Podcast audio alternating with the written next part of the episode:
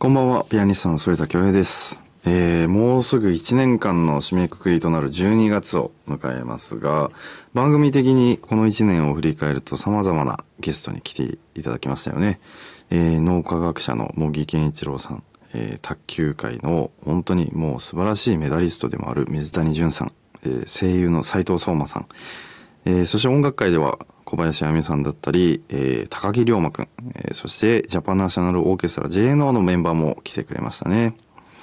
あ、そういえばなんか JNO とね、今ツアー中ですけども、メンバーが、あのー、来たいって言ってましたよ。あのー、なので、ぜひまた呼びたいと思います。来週は MBS ラジオの各番組が、えー、リスナーさんへの感謝の気持ちを込めてお送りする、えー、ドリームウィークとなっているそうです。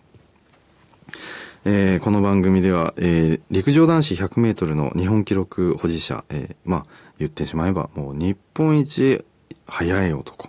山形亮太選手が登場されます。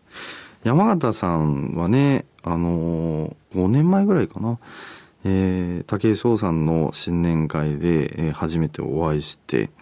で、そこから、まあ、あの、コンサートの、まあ、お話を LINE とかでしてたり、えー、まあ、ちょっと聞きに行きますね、みたいなことをおっしゃってくださったりしてたり、すごく音楽にも関心があって、で、またね、最近だと、わざわざその、僕の終止符のない人生を買ってくださって、読んでくださったみたいで、まあ、ツイートまでされていたので、またね、今回お会いできることをとても楽しみにしてますし、まあ、日本一速い男っていうところにもかけて、すごくね、個人的にね、つぼった話も一個あったので、またね、お話できればなと思ってます。そしてですね、今回番組企画で初めてじゃないですかね、プレゼントが、えー、用意しております。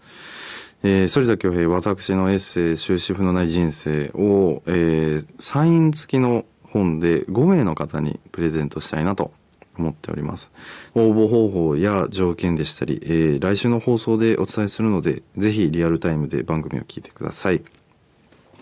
それでは、反田恭平グローイングソノリティ最後までお付き合いください。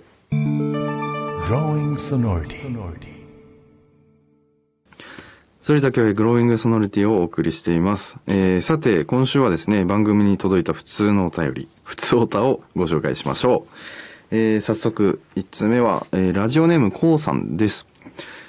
えー、女優、上野樹里さんとの対談番組を聞きました。えー、同じブースにいるのが夢なんじゃないかと、えー、興奮気味の反田さんでしたが、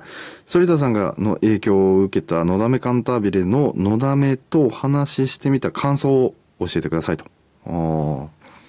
そうですね。まあ、あの、お会いしたのは、この2回目だったのかな。で、なので1回目の初、まあ初対面の時の方が、こう、いろいろな思いを伝えさせていただいた感じでした、プライベートで。あの、ラジオでもお話に上がりましたけども、共通の知り合いの方々、か方が、あの、ファッションデザイナーで、で、あの、その彼が手掛ける、えー、ファッションの、ファッションショーにお招きいただいて、隣で隣がまさかの上野樹里さんだったっていうお話なんですけどその時に初めてあののだめ見てピアニストを目指そうと思って、えー、影響されていろいろ勉強して、えー、ピアニストになりましたって樹里さんに直接お伝えさせていただいてまあ正直もうそのまんまって感じでしたね。あののだめがここにいるって感じでしたね僕にとってはもうやっ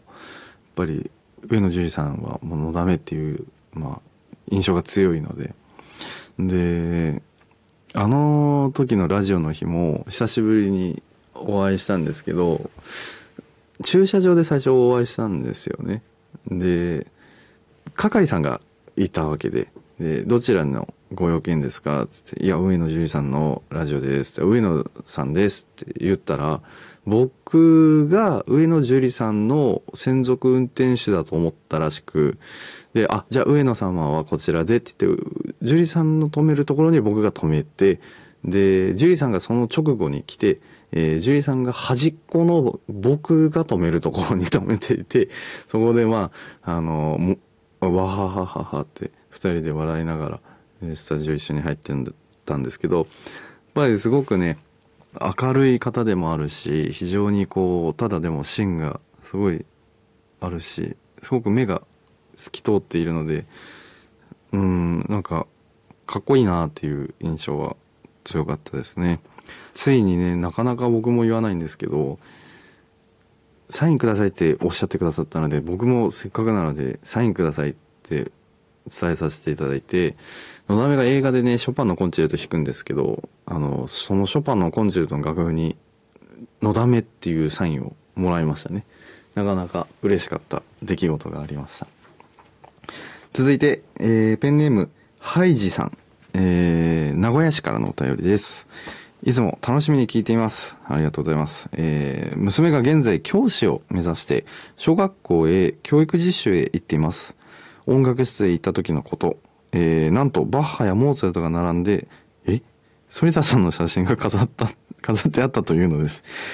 ああ、そんなにビッグになっていたなんて、と。娘はびっくりして帰ってきました。えー、ファンとしてはとても嬉しかったです。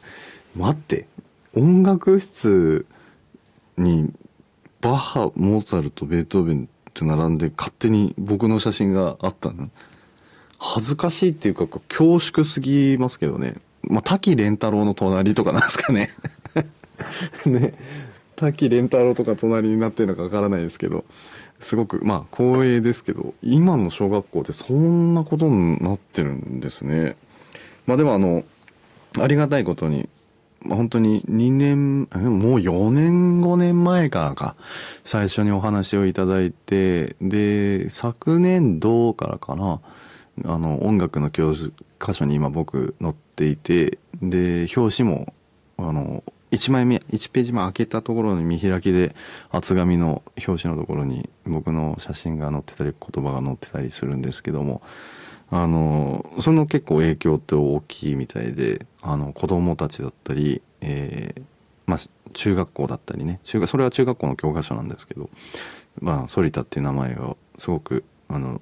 認知してくださってるみたいで、まあ、落書きされてないといいなっていうのはありますけどね。うん。いや、でも、嬉しいです。そんな、